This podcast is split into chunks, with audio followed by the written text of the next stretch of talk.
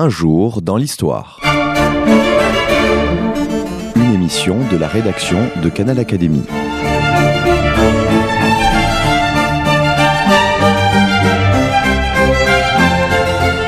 On retrouve Christophe Dickès.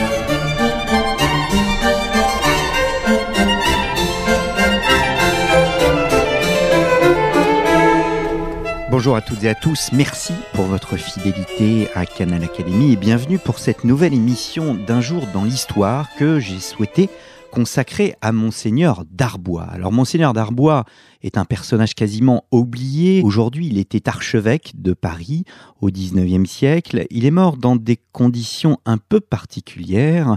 Nous commémorons cette année l'anniversaire de sa mort, il y a très exactement 140 ans, 1871. Monseigneur d'Arbois est mort sous les balles de la commune. Alors bien évidemment, comme toute existence, on ne pourrait la réduire à ce dernier épisode Monseigneur Darbois était une figure de l'Église de France et de l'Église tout court, et son existence révèle tous les courants qui existaient au sein de l'Église, ainsi que les conflits. C'est ce que nous allons voir avec Jacques-Olivier Boudon. Jacques-Olivier Boudon, bonjour. Bonjour. Merci d'avoir répondu à notre invitation. Ce n'est pas la première fois hein, que vous venez au micro de Canal Académie. Vous avez reçu plusieurs fois des prix de l'Académie des sciences euh, morales et politiques pour votre œuvre. Vous êtes professeur d'histoire contemporaine à l'université Paris-Sorbonne où vous dirigez l'école doctorale d'histoire moderne et contemporaine. Vous êtes donc spécialiste d'histoire religieuse, auteur de nombreux ouvrages dont, je viens de le dire, plusieurs ouvrages qui ont été primés par l'Institut. Alors, vous venez de publier aux éditions du CERF une petite biographie qui est très intéressante sur un personnage, comme je disais, méconnu de l'histoire ecclésiastique de France. Il s'agit de Monseigneur d'Arbois, 1813-1871, archevêque de Paris entre Pie IX et Napoléon III. Nous allons voir cette opposition, hein, disons-le d'emblée, sur cette question, Pie IX et Napoléon III. Donc un livre paru aux éditions du CERF. Comme tout ouvrage, il a une genèse et une genèse particulière. En fait, il est le fruit d'une rencontre que vous avez eue avec Monseigneur Lustiger, donc l'ancien archevêque de Paris. Oui, en 1998, j'ai en effet été reçu par le cardinal Lustiger qui voulait me parler de son projet de réouvrir la cause en béatification de monseigneur d'Arbois. Il s'était adressé à moi parce que j'avais travaillé sur l'épiscopat euh, concordataire, euh, que d'ailleurs j'avais consacré mon premier article publié dans la revue d'histoire moderne et contemporaine il y a maintenant 20 ans à monseigneur d'Arbois, ou plus exactement au début de monseigneur d'Arbois. Et donc le cardinal Lustiger voulait s'entretenir avec moi de cette figure et me parler de ses projets. Il avait d'ailleurs fait venir des archives de l'archevêché de Paris, qui sont actuellement euh, dans le 11e arrondissement, des cartons qui étaient consacrés précisément à cette question de la béatification. Il pensait me faire découvrir des choses et je lui ai signalé que j'avais déjà vu ces cartons, que je connaissais bien ces archives. Et donc nous avons parlé et c'est ainsi que est né aussi ce projet d'en faire un livre et de pouvoir évoquer cette figure euh, de Darbois. Alors évidemment, il ne s'agit pas pour moi de relancer la cause en béatification. Je pense que je suis euh, nuancé dans mes propos sur euh, Darbois, mais enfin, en effet, c'est l'origine de ce livre. Hmm. J'ai l'habitude de dire à ce micro qu'on connaît peu le 19e siècle, qui est pourtant majeur pour la compréhension précisément du début du 20e siècle. Le 19e siècle est capital et surtout pour l'Église et notamment l'Église de France, puisque vous le dites dès les premières lignes, nous sommes dans un climat social qui s'est fortement démocratisé et l'Église n'est pas indifférente naturellement, et surtout l'Église de France, à ce courant démocratique, à l'idée de liberté. En fait, Darbois représente une minorité au sein de l'Église de France, euh, puisqu'il est attentif au développement des libertés. Il a proclamé son attachement au principe de 1789 dans une église qui, il faut quand même le rappeler, est très hostile à tout ce qui se rattache à la Révolution française.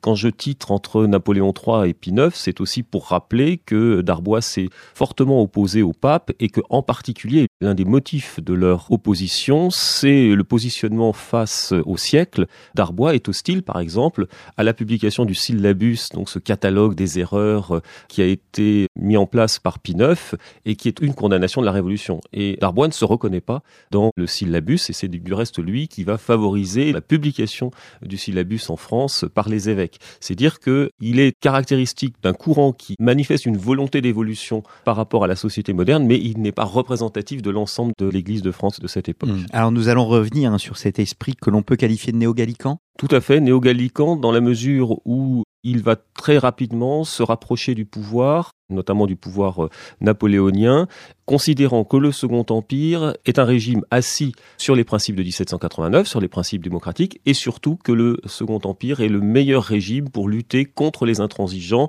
ses ennemis depuis toujours, caractérisés, incarnés par Louis Veuillot, le dirigeant, le directeur de l'univers. Hmm. Alors, nous allons revenir plus tard sur cette question. Venons-en tout simplement au climat religieux et puis surtout aux origines de Monseigneur d'Arbois. On a tendance à oublier que pendant la Restauration, il va y avoir un nouvel élan religieux et une croissance à la fois des ordres réguliers et des ordres séculiers. Et Monseigneur d'Arbois s'inscrit dans cette croissance. Oui, il est tout à fait euh, représentatif de ce clergé qui arrive euh, aux responsabilités au lendemain de la Révolution, enfin plus tard pour lui, mais cela a été précédé euh, dès les lendemains de la Révolution. Lui est né en 1813 et il fait partie de cette génération de jeunes séminaristes qui arrivent aux affaires dans les années 30. Il est ordonné donc dans le diocèse de Langres au début des années 30, à un moment donné où on atteint un pic d'évocation puisque c'est en 1831 qu'on dépasse les 2000 ordinations par an en France et cette époque euh, de la Restauration, puis euh, de la monarchie de Juillet, est aussi euh, caractérisée par le nouvel élan des congrégations religieuses, à la fois création, mais aussi restauration d'ordres qui avaient disparu, en tout cas qui avaient quitté la France à l'époque de la Révolution. On pense aux dominicains, par exemple, refondés par Lacordaire dans les années 30. Donc c'est vrai qu'il y a une vitalité religieuse réelle et que Darbois s'inscrit tout à fait dans ce climat. Hmm. Alors, il monte d'autant plus vite qu'il y a un problème générationnel, il est ce que vous appelez une crise. On a du mal à trouver des évêques, si bien que lui, il bénéficie, tout en étant très jeune, d'une opportunité d'être assez rapidement dans un plan de carrière. Oui, il ne faut pas négliger cet aspect carrière quand on évoque le clergé. Il appartient à cette génération qui va remplacer une génération qui, d'une certaine manière, a formé peu de prêtres, puis c'est celle de la Révolution française. Il y a eu très peu d'ordinations entre les années 1790 et les années, disons, 1810. Et donc la génération qui arrive après trouve des places vacantes et va les occuper. Lui, il est particulièrement ambitieux puisqu'il appartient à un diocèse qui est un petit diocèse, le diocèse de Langres, et très rapidement, il entre en conflit avec son évêque, et surtout, il a pris conscience que pour faire carrière, il fallait monter à Paris. Et donc, il vient à Paris, il est accueilli par l'archevêque du moment, qui est monseigneur Affre, en 1845 et il va bâtir toute sa carrière sur à la fois ses talents intellectuels, c'est un autodidacte, bien sûr. Il a fréquenté le grand séminaire, mais c'est surtout un autodidacte qui a beaucoup lu, qui va écrire. Bon, c'est un bon compilateur. C'est pas un esprit génial, mais il a beaucoup lu et il va retranscrire ses pensées dans un certain nombre d'ouvrages. Et c'est ce qui lui permet de se faire connaître, de se faire remarquer, d'être associé euh, à l'archevêché de Paris euh, dès la fin des années 40. Et puis ensuite, sa carrière euh, monte. Il devient vicaire général, donc il est un des bras droits de l'archevêque. Et on peut dire qu'à ce moment-là, il a toutes les cartes en main pour réussir dans l'Église. Hum, hum. Vous dites, il se sent peu l'âme d'un pasteur, et d'ailleurs, il est très peu en charge d'une paroisse. Il a été quelques mois, deux ans je crois, vicaire euh, à Saint-Dizier, donc euh, en Haute-Marne. Ça ne lui convient guère, ça ne lui plaît pas. Euh, c'est un homme de cabinet, un homme d'études, un homme qui va se révéler dans l'administration, mais le quotidien du prêtre de paroisse ne le séduit pas, il le dit franchement, et c'est d'ailleurs une des raisons pour lesquelles très vite il va arriver à Langres au séminaire, donc comme professeur au grand séminaire, il se sent très bien, et puis ensuite ce sera un administrateur, mais à la différence de beaucoup d'évêques du 19e siècle qui sont passés par des cures, par des paroisses, lui a très peu goûté ce style de vie. Hmm. Alors, il y a évidemment beaucoup de choses. Vous parliez du fait que ça soit un bon compilateur. Comment s'inscrit-il dans sa jeunesse dans le mouvement des idées, qui est un mouvement euh, fécond? Vous le présentez euh, lisant la littérature romantique, mais s'intéressant aussi à l'archéologie, aux sciences ecclésiastiques, à la géologie. Il fait partie de ces esprits du 19e siècle, trop rares malheureusement en notre époque, qui ont une culture véritablement très étoffée. C'est une époque où en effet le clergé redécouvre les sciences dans leur ensemble, s'intéresse en effet à l'archéologie, c'est le moment où on voit se développer ce courant des prêtres érudits. Également, on peut pas dire que lui soit vraiment un prêtre érudit, mais il touche à tout et puis il a baigné au moment du séminaire euh, dans euh, la pensée ménésienne. Il est un peu jeune pour avoir été strict fortement ménésien, mais il a été influencé par des professeurs qui l'ont été au début des années 30. C'est sans doute là qu'il faut aussi trouver euh, les racines de son libéralisme, de son attachement à la défense des libertés, le libéralisme du second Lamennais, du Lamennais de l'avenir des années 1830-1831. Euh, Donc en effet, il a baigné dans cette culture et il est attentif euh, aux romanciers, aux poètes qui publient à ce moment-là. Il ne se contraint pas simplement dans les questions ecclésiastiques. Il a publié par ailleurs des études comme je disais, c'est un lecteur, donc quand il publie dans le Correspondant, qui est la grande revue catholique libérale de l'époque, c'est souvent des comptes rendus de théologiens, de prêtres. Donc voilà, il s'intéresse à tout sans être pour autant, comme je disais, un écrivain extraordinaire, mais cet intérêt d'ailleurs au passage lui vaudra d'avoir quelques ambitions euh, et de viser l'Académie française. Alors justement, je me permets de le citer, alors je marcherai l'œil fixé sur mon étoile et j'irai où elle s'abattra, je ne suis pas sans désir, mais je suis sans inquiétude, je regrette de ne pouvoir pousser la perfection plus loin. Et une autre citation, à mon réveil, je cours à mes livres pour savoir s'il n'y aurait pas moyen d'être utile à l'Église et à mon pays.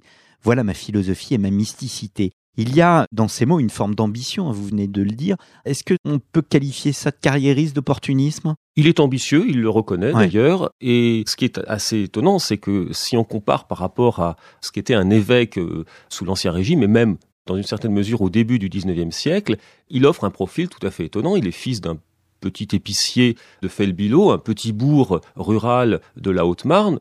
50 ans plus tôt, il n'avait aucune chance de devenir évêque. à la fin du XVIIIe siècle, quand tous les évêques sont d'origine noble, un homme comme Darbois n'a aucune possibilité de devenir évêque. Or, il est représentatif, là aussi, de la démocratisation de l'épiscopat. Il l'a très vite compris que les charges, les postes s'ouvraient dans l'Église et, il va en profiter. Et donc, il est très représentatif de ces enfants du peuple qui arrivent, qui accèdent à l'épiscopat, ceux qu'on a dénoncés à l'époque comme les paysans mitrés. son père n'est pas paysan, c'est plus la petite bourgeoisie, mais enfin, il est quand même de milieu populaire. Hmm. Sa piété, vous la qualifiez de janséniste? Je la qualifie de jansénisante parce qu'en effet, il est euh, très attaché à une piété austère. Euh, ce n'est pas un grand, euh, n'est pas très démonstratif dans sa piété. Il est à milieu de ce que l'on appelle la piété ultramontaine et qui se développe au XIXe siècle, faite euh, du culte de la Vierge, du culte des saints, etc. Lui, pas du tout. Il a une piété christocentrique incontestablement, mais il est extrêmement austère dans sa prière, dans sa façon de d'évoquer aussi sa foi. C'est en cela que je parle pour le caractériser d'une piété jansénisante. Vous êtes à l'écoute de Canal Académie et je reçois Jacques-Olivier Boudon qui évoque pour nous la personnalité de Monseigneur Darbois, archevêque de Paris. Vous avez publié aux éditions du Cerf une biographie donc consacrée à Monseigneur Darbois. Nous nous retrouvons dans un instant.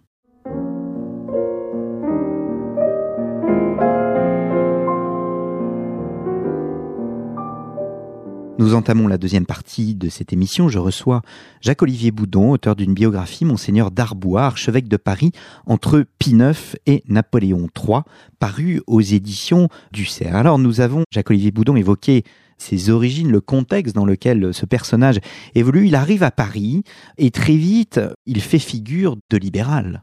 Il est à Paris à la fin des années 1840, il est arrivé en 45, il est confronté très vite à la révolution de février 1848 et il s'enthousiasme pour la révolution de 1848, se proclame républicain, se dit attaché aux principes de fraternité, de liberté, d'égalité, étonnant d'ailleurs ses amis euh, prêtres qui sont restés en Haute-Marne et qui s'inquiètent un peu de le voir euh, ainsi euh, se diriger vers les idées républicaines. Il est à ce moment-là, on peut le dire, assez proche des milieux démocrates chrétiens, du journal L'Air Nouvelle, même s'il ne participe pas à l'expérience de L'Air Nouvelle, enfin, il est assez proche d'hommes comme Marais, comme Lacordaire, comme Ozanam, qui sont les trois figures qui vont lancer l'ère nouvelle. Lui, il va s'exprimer dans un autre journal que l'archevêque lui demande de lancer, qui s'appelle le Moniteur catholique, mais où on voit aussi des préoccupations très fortes en faveur de la démocratie et des libertés. Hmm. Vous dites il reste républicain assez peu de temps. Vous dites au moins jusqu'en 1850. Il prend très vite, malgré tout, ses distances. En tous les cas, il fait une distinction entre le républicanisme et le socialisme. Il est assez critique vis-à-vis du socialisme. Ça, ça n'est pas du tout euh, surprenant. Mais plus généralement vis-à-vis de la question sociale. Alors, il s'y intéresse, mais il va pas aller aussi loin qu'un certain nombre de démocrates dans ce sens. En revanche, je pense qu'il reste attaché à l'idée de démocratie, à l'idée de suffrage universel. Et euh, c'est ce qui va expliquer son ralliement pas immédiat d'ailleurs, son ralliement au Second Empire, qu'on date des années 1857 à peu près, oui 1856-1857. Hmm. Est-ce que à l'époque, c'est une figure, j'allais dire un polémiste tout simplement, est-ce qu'il s'impose très vite dans le milieu parisien comme étant une des figures polémistes de la place? Il n'est pas immédiatement repéré comme tel. Alors, il a participé à des entreprises. On l'accuse d'avoir été notamment l'un des auteurs de l'univers jugé par lui-même, qui est un pamphlet euh, très hostile à Louis Veuillot et à son journal. Il s'en est défendu. Donc, il a polémiqué avec un certain nombre de clercs du temps, notamment l'abbé Combalot, qui par lui-même extrêmement virulent. Donc, en fait, il est euh, la plume de l'archevêque de Paris. On est à une époque, début des années 50, où euh, l'archevêque de Paris, monseigneur Cibourg, va beaucoup batailler contre les intransigeants on peut pas quand même dire qu'il soit un polémiste très réputé. Sur le plan, par exemple, de l'écriture et de sa renommée, il est beaucoup moins connu que n'a pu l'être un abbé du Panloup euh, dans les années 1840 avant de devenir euh, évêque mmh. d'Orléans. Mmh. C'est pas vraiment ça qui le caractérise, même s'il a été repéré comme tel euh, par les milieux intransigeants et par les autorités romaines le nonce en particulier, quand il vient à Rome en 1854,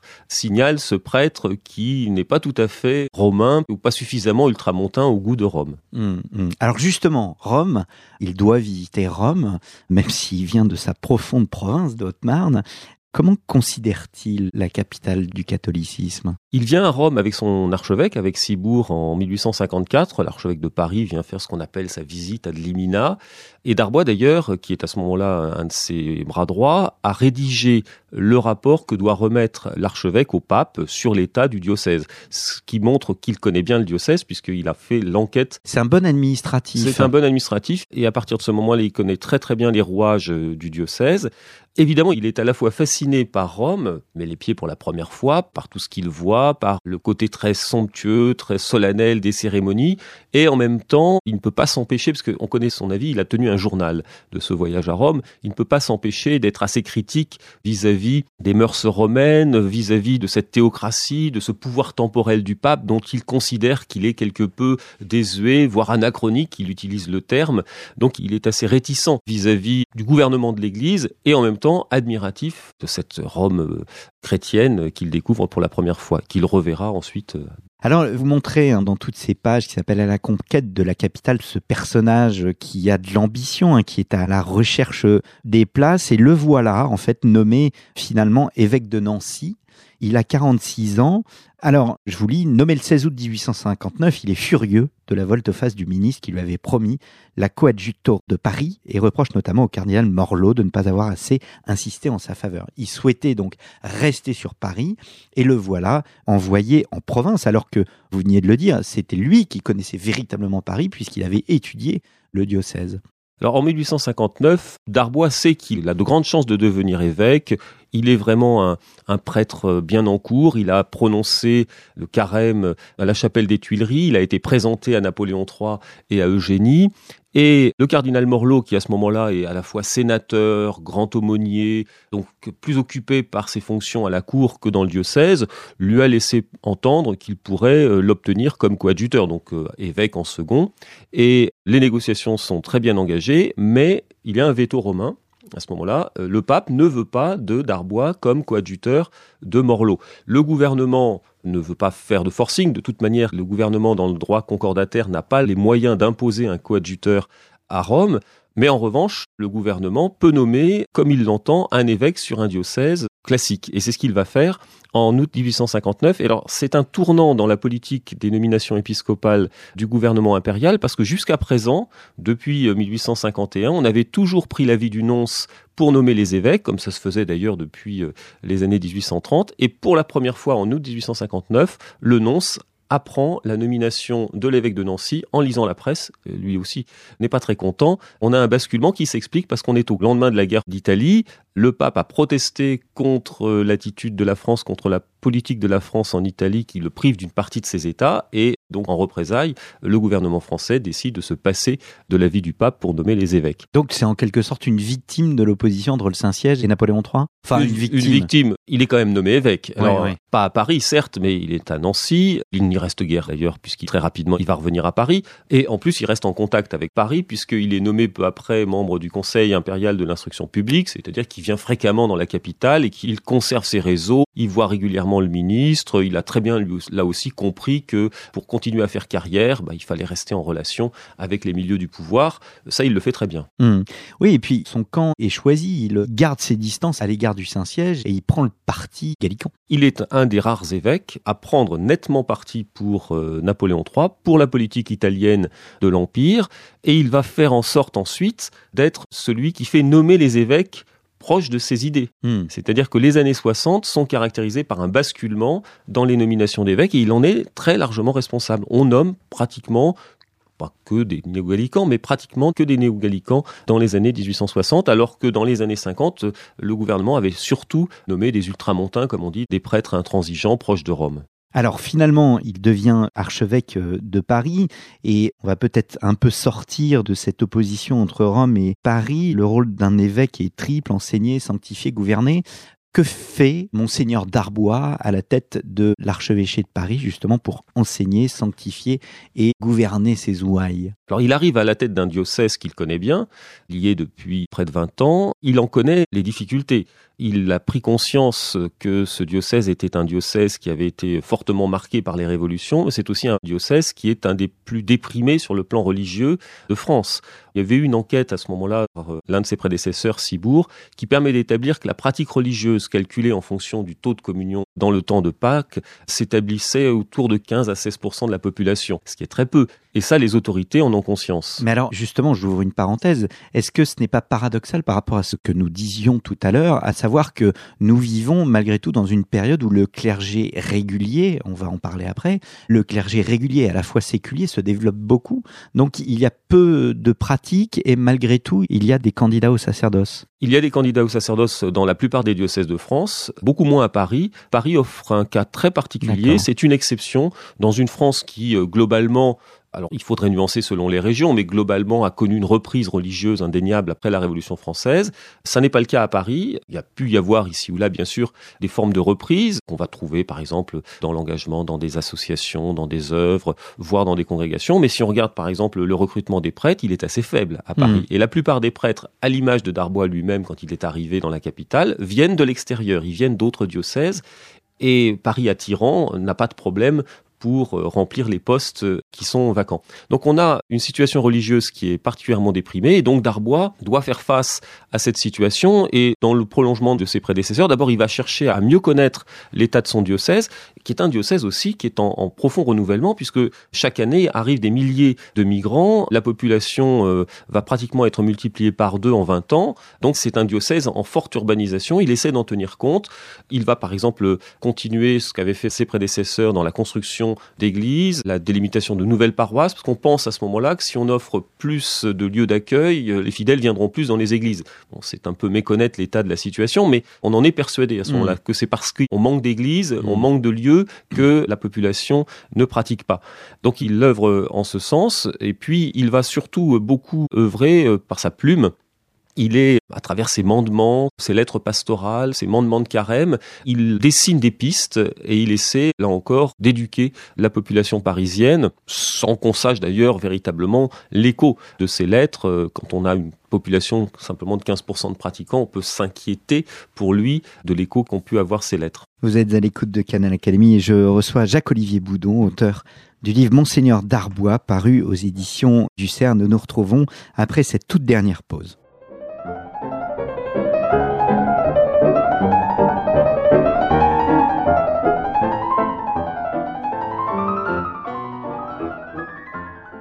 Nous entamons la dernière partie de cette émission, une émission consacrée à Monseigneur Darbois. Je suis heureux de recevoir Jacques-Olivier Boudon, auteur d'une biographie sur l'archevêque de Paris, donc du 19e siècle, archevêque de Paris entre Pie IX et Napoléon III. Votre biographie, Jacques-Olivier Boudon, est parue aux éditions du CERF. Alors nous avons décrit euh, l'évêque, son action au sein du diocèse. Ça reste malgré tout un évêque extrêmement politique. On a du mal d'ailleurs à se représenter aujourd'hui la chose, puisque on estime que Monseigneur 23 et même Monseigneur Lucier étaient moins politiques que par exemple à Monseigneur Darbois, qui lui est très lié au pouvoir.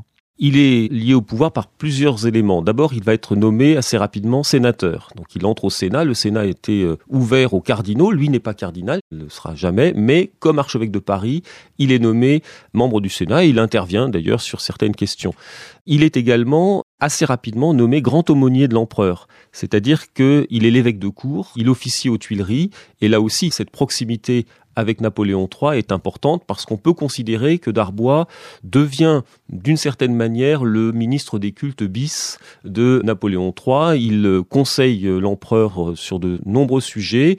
La condamnation du syllabus, enfin l'interdiction de la publication, c'est lui. Et la nomination de la plupart des évêques dans les années 60, c'est lui également. La question de la politique italienne de Napoléon III, également, il y est associé. Donc il joue un rôle euh, essentiel dans cet entourage de Napoléon III, et ce jusqu'à la fin du régime, puisqu'il s'est même euh, posé la question de savoir s'il allait accompagner l'impératrice Eugénie dans son exil.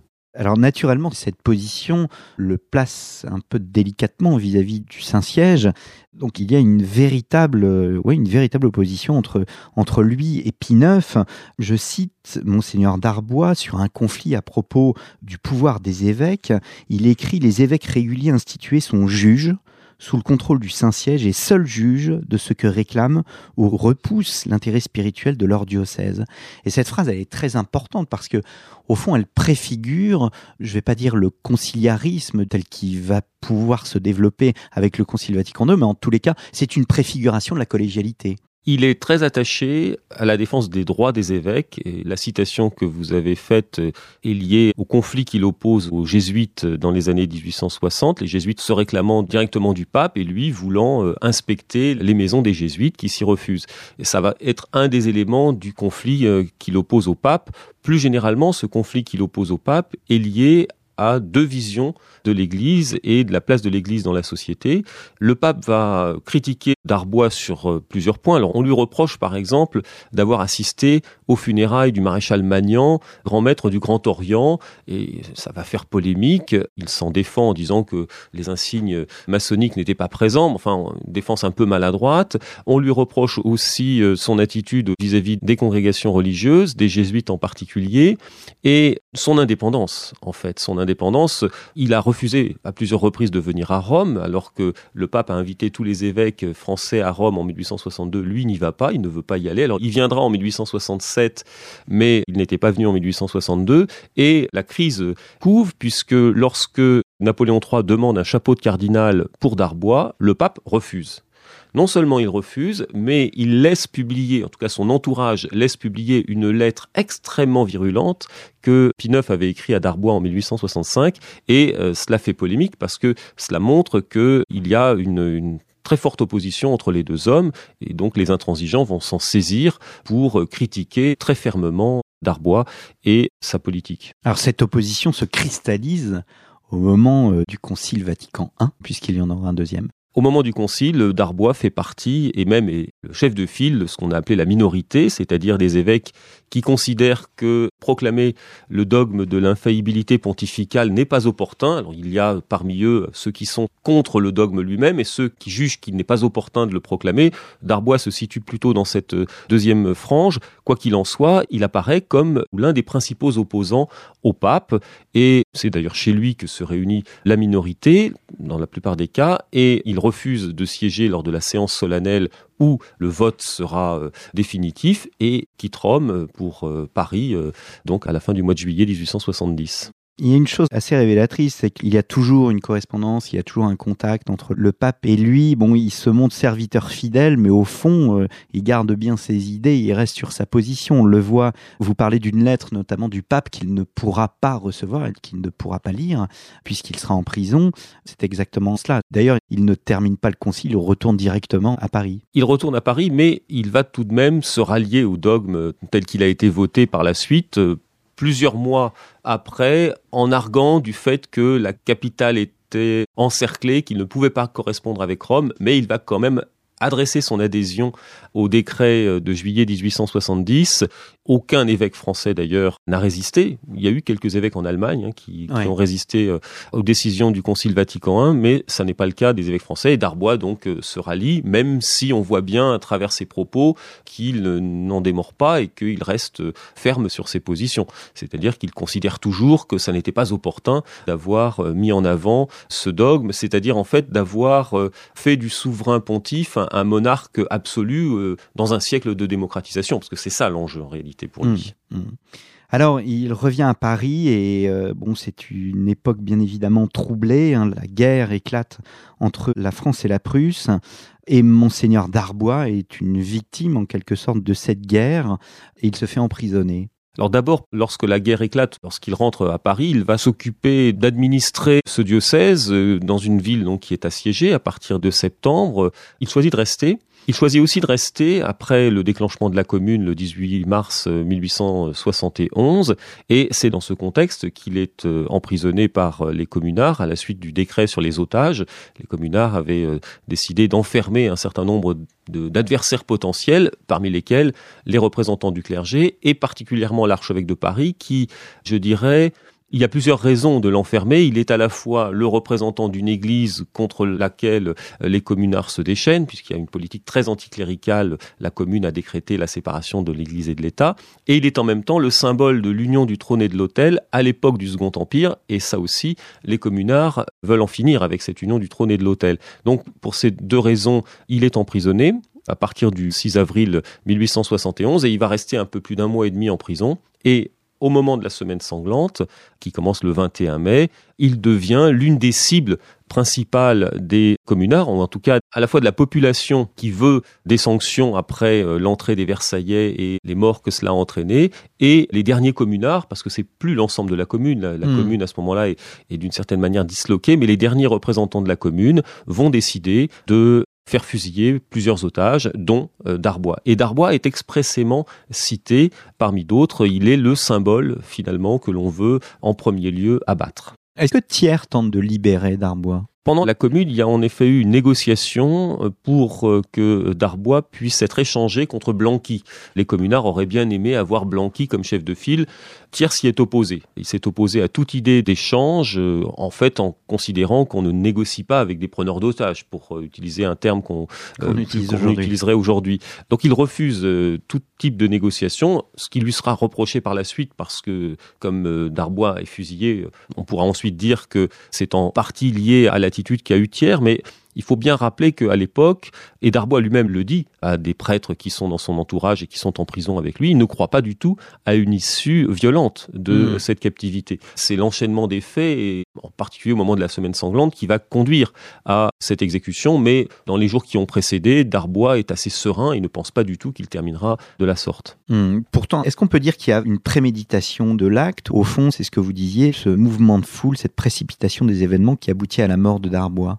Je pense personnellement que c'est en effet un enchaînement, la mm. pression de la foule exaspérée par la situation parisienne euh, depuis le début de la semaine, la réaction des derniers représentants de la commune, dont euh, le bras droit de Rigaud, euh, Ferret, qui joue là aussi un, jeu un peu particulier, mais un certain nombre de communards, à l'inverse, sont hostiles au mm. principe de l'exécution. On peut lire dans un journal du temps le rappel que cette exécution finalement est contre-productive puisqu'elle va renforcer au contraire l'Église en faisant de Darbois un martyr. Donc euh, hmm. même les communards, qui ont quand même, même s'ils sont anticléricaux, ils ont une culture religieuse, ils ont bien compris qu'exécuter un otage, c'était aussi en faire un saint, un martyr. Et d'ailleurs, hmm. c'est dans cette perspective que certains catholiques vont ensuite euh, s'orienter. Alors justement, excellente transition, merci à vous. La figure de monseigneur Darbois est évidemment multiple et son procès de béatification suit ces figures multiples qui prennent une mesure différente en fonction du contexte dans l'époque dans laquelle on se trouve et à la fois martyr de l'Église, mais il a été critiqué par les intransigeants, il a été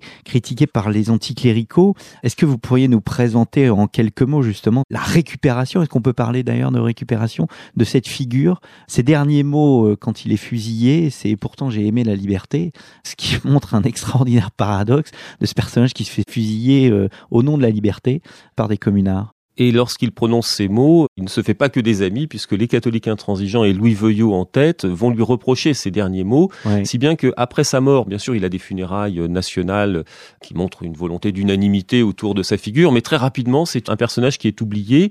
Et lorsque les premières biographies de Darbois paraissent à la fin des années 80, le camp intransigeant se mobilise pour dénoncer cette figure d'évêque qui s'est opposé au pape. Donc à ce moment-là, il n'est absolument pas question d'une quelconque béatification. Et il va falloir attendre les années 1920 pour que soit engagé un procès en béatification. On est à ce moment-là au moment de ce qu'on appelle le second ralliement, le rapprochement entre l'Église et, et, la République. Donc le procès est lancé, puis il est interrompu. Et alors, chose très étonnante, il est relancé au moment de la guerre d'Espagne, c'est-à-dire au moment où le Saint-Siège veut défendre la cause du clergé espagnol qui en bute euh, aux républicains et comme par hasard, la cause de Darbois est relancée. On peut dire que ça va être un peu systématique euh, tout au long des 50 années qui vont suivre. Interruption, relance. Et le plus intéressant, c'est sans doute au moment des années 1960, euh, Darbois retrouve une nouvelle jeunesse au moment du Concile Vatican II, parce que, comme vous le disiez tout à l'heure, finalement, il a préfiguré ce conciliarisme, cette volonté d'indépendance des évêques, ou en tout cas de dialogue des évêques, et c'est à ce moment-là qu'on reparle de la cause en béatification de Darbois, qui est sur le point d'aboutir, mais il y a d'autres éléments qui vont contribuer à l'interrompre, c'est justement la commune et la volonté de l'Église de France, et notamment de l'archevêché de Paris, de ne pas donner l'impression en mettant en avant la figure de Darbois que on veut revenir sur les conditions de sa mort, que l'on veut donc reprendre le débat sur euh, le rôle des communards, donc du monde ouvrier, du mouvement ouvrier, et finalement, pour cette raison, la cause est abandonnée jusqu'à ce que, en 1998, le cardinal Lustiger annonce qu'il ouvre à nouveau le procès en béatification de Darbois en même temps qu'il lance la cause en béatification de Monseigneur Raff qui avait été tué sur les barricades en juin 1848. Où est-ce que nous en sommes aujourd'hui? Aujourd'hui, la cause est arrêtée, c'est-à-dire que le cardinal 23 considère, je n'en ai pas discuté avec lui, mais je pense que le déduire d'un certain nombre d'éléments qui sont à ma connaissance, il considère que euh, ce n'est plus euh, à l'ordre du jour que de mettre en avant la figure de Darbois. Et de fait, au cours de cette année euh, qui marquait le 140e anniversaire de la commune, il n'a quasiment pas été question de Darbois. Et c'est une figure qui est passée totalement euh, inaperçue, alors que si on se reporte au moment du centenaire de la commune en 1971, Darbois fait couler beaucoup d'encre. Et D'ailleurs, rien n'est fait à Paris, précisément parce qu'on ne veut pas, le cardinal Marty à ce moment-là, ne veut pas euh, susciter d'éventuelles polémiques et les manifestations autour de Darbois vont se faire dans son village natal, mais pas à Paris. eh bien, écoutez, merci beaucoup Jacques-Olivier Boudon pour euh, la présentation de ce personnage. Donc Monseigneur d'Arbois, 1813-1871, archevêque de Paris entre Pie IX et Napoléon III. Cet ouvrage est paru aux éditions du Cerf et je renvoie également nos auditeurs aux autres émissions que vous avez enregistrées ici à Canal Academy. Merci beaucoup. Merci à vous. Et à très bientôt pour un nouveau numéro d'Un jour dans l'histoire.